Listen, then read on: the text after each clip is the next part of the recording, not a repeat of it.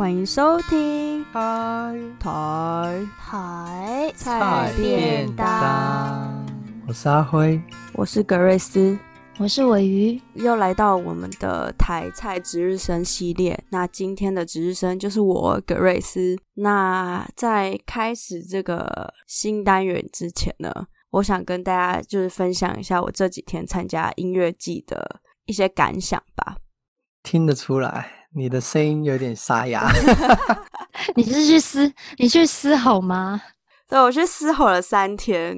你知道现在我们录音时间是非常非常早，真的是我刚刚已经灌了两杯咖啡了，好夸张哎，真的超真的超累的，而且 我觉得我的体力有点就是不堪负荷，就真的有点老化的现象了。不过呢，呃，就是每次参加音乐季，我都有一种呃很感动的感觉，尤其是在。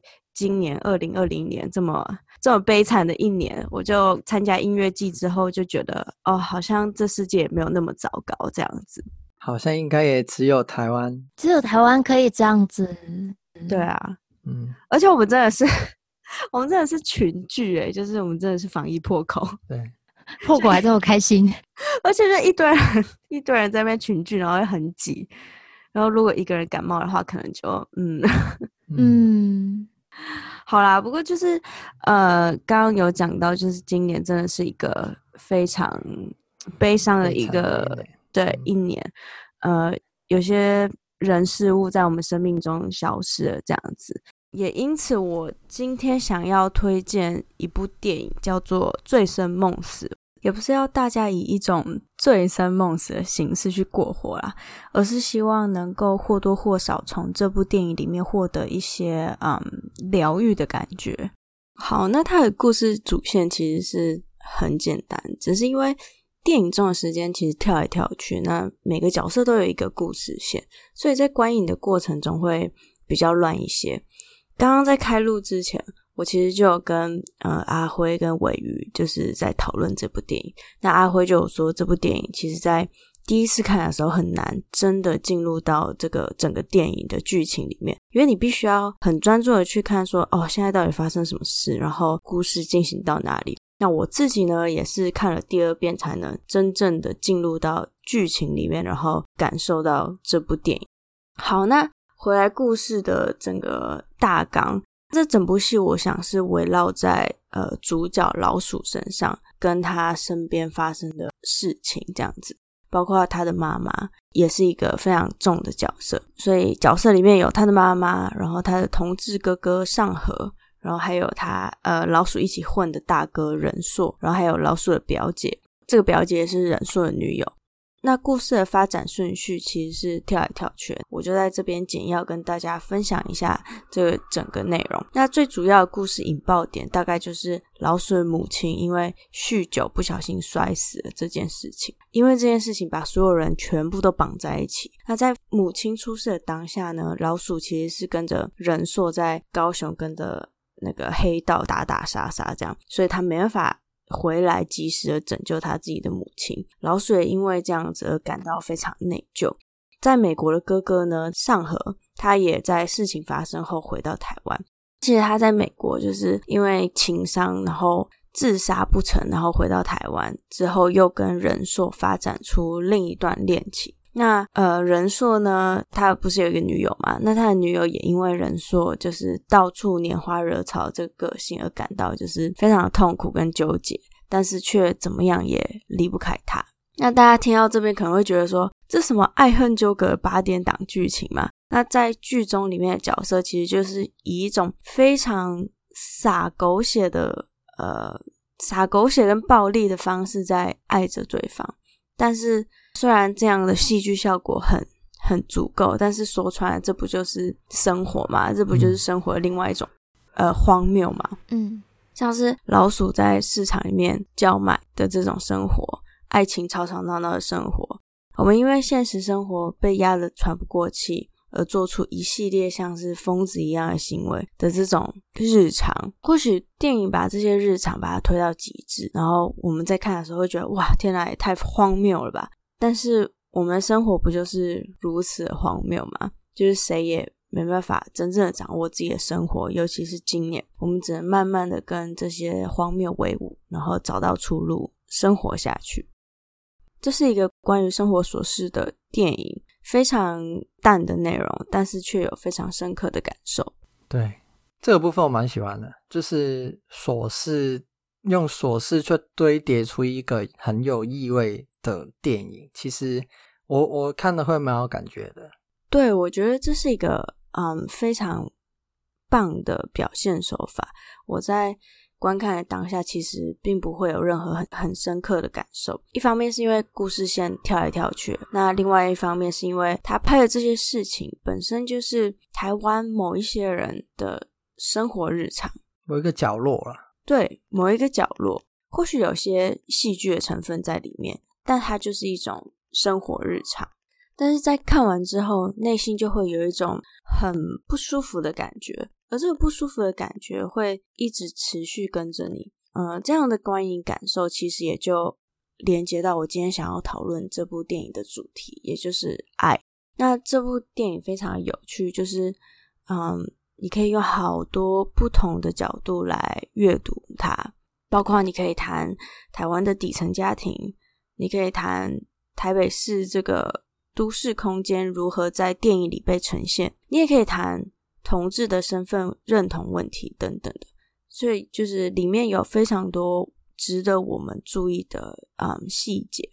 但是我今天想要从我自己的观影感受来谈《醉生梦死》。那在我看完之后，其实一直在我心中持续发酵，然后甚至造成我刚刚所讲的这种不舒服的感觉的东西，我想是这部电影所呈现的爱。这爱可以是亲情、爱情、友情。那也可以是延伸出的情感，包括嫉妒、占有跟孤独。自己觉得这部片很厉害的地方在于，他从头到尾都没有都没有说到爱，就是他妈妈没有对自己的小孩说爱，爱情里甚至没有谈情说爱，友情也若有似无的存在着。但是你可以深刻的体会到爱一种很浓烈的情感，甚至是让人有点喘不过气。阿慧，你在看的时候有这样的感觉吗？我觉得它里面就是，反而我会觉得你你就是你觉得很浓烈嘛，可是我会觉得有点淡淡的。然后因为整部片都淡淡的描写，就像你刚刚讲的，然后他讲到爱的部分，他会突然间有一个爆发点，就是有一些很特别的事件发生，然后当中就是包含着爱，他。做出的选择里面全都是爱，然后从这个角度去看，他的确是很浓烈的。对，像你刚刚讲的，其实他们做出的很多选择，甚至是很多伤害人的选择，呃，都是来自于爱。所以打打杀杀也是爱。对，其实是，对，打打杀杀就是为了爱。对，所以我才会说这个爱其实是非常的强烈跟暴烈，甚至是让人有点无法呼吸。无法喘息的那种爱。那因为我没有看这部呃这部电影嘛，不过我看了影评，然后我对于其中的妈妈，也就是吕雪凤饰演的那个妈妈角色有点好奇，因为她等于是被先生抛弃之后酗酒嘛，那也最后才会走上死亡的这个所谓悲剧。我想知道说。这个妈妈的角色，因为感觉其实也蛮传统的，因为以前她是在南管剧团离开戏班，然后最后变成妈妈桑，对不对？对，她最后变成妈妈桑。那剧中的这位妈妈跟你 Grace，你认知中那种传统的母亲有什么比较大的出入吗？我觉得他把传统的母亲表现的好好，就是 就是有一 些很很很。也不是说无谓的担心，就是父母嘛，就是总是会担心自己的小孩。那他把这种担心，嗯，实际的做出来，就是碎碎念。对，那所以就是那种担心，其实是很令人负担。但是我因为我们就是作为孩子，其实我们都知道，父母亲一定会担心你，就是不管你长到几岁，父母一定会担心，嗯、即使你是一个成人了。还有另外一个方向方方面，就是那个。他的那个对于同性恋的那个哦感觉，就是他从他跟哥哥的口中的那个对话里面可以看得出来，其实他会很担心的吗他儿子是同性恋恋，然后会被其他人歧视。哦、对他其实是感觉，对他其实是用一种母亲的担心来呃。来呈现说，就是哥哥是同志这件事情，就是，母亲不是说他没有直接说哦，你是同性恋不好这样子什么的，对，他是说，呃，我怕你出去会被欺负啊什么的。反正说不好的是哥哥啦，他自己的解读就会变成很负面，对，然后所以才要逃离这个家，对。可是也有可能就是母亲其实他很介意，就是他是同性恋这件事情，只是他。没有要这样说，而是他用另外一种方式来表达，说我可能很介意这件事情。我介意是因为我怕你出去被欺负，这样子。这个爱以一种可以说是暴力，或者说是一种压力的形式被表现出来。那这部电影里的爱，基本上所有的爱都像是电影场景般的一样潮湿，呃，粘稠，断也断不开。那我想这也是大概为什么我。嗯，看完之后有一种说不出来的不适感。那或许今年就像是醉生梦死一样，是一场痛苦的噩梦。但也许我们可以像是我刚刚一直没有特别提起的主角老鼠一样，就是以自己的方式慢慢的去疗伤。老鼠在这部片里面的角色也是一个嗯，算很特别的存在。他等于说到处惹是生非啊，就是。是一个小混混，然后跟一个哑巴的妓女谈恋爱。我想，谈恋爱这件事情是能够让老鼠再次体会生命的一种爱的形式。虽然这个生命力就是指的是他因为爱而做出很多傻事，但是至少呢，他可以因为这个爱而感受到存在的意义。我觉得这部片里面的人都非常的孤独，是一群失去被爱与爱人能力的人们。在醉梦中体会最真实的人生，以他们认为认真的方式生活下去。那我在这边推荐这部作品给大家，希望大家能够好好感受今年所有的，不管是好或是不好的情绪，面对他们，然后好好的生活下去。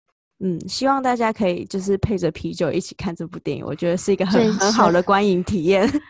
醉生梦死一下，可能要 whisky 啊。哦，对，对，真的醉一下。不是啊，你如果醉醉醉倒了是要怎么看啦？所以啤酒差不多。多看几片。我觉得两两瓶啤酒差不多。浓度高一点的啤酒如何？可以，可以，九趴那种可以。对，差不多四趴就嗯不太。四趴你就可以了，是不是？哦，没有，我就可以，我可以。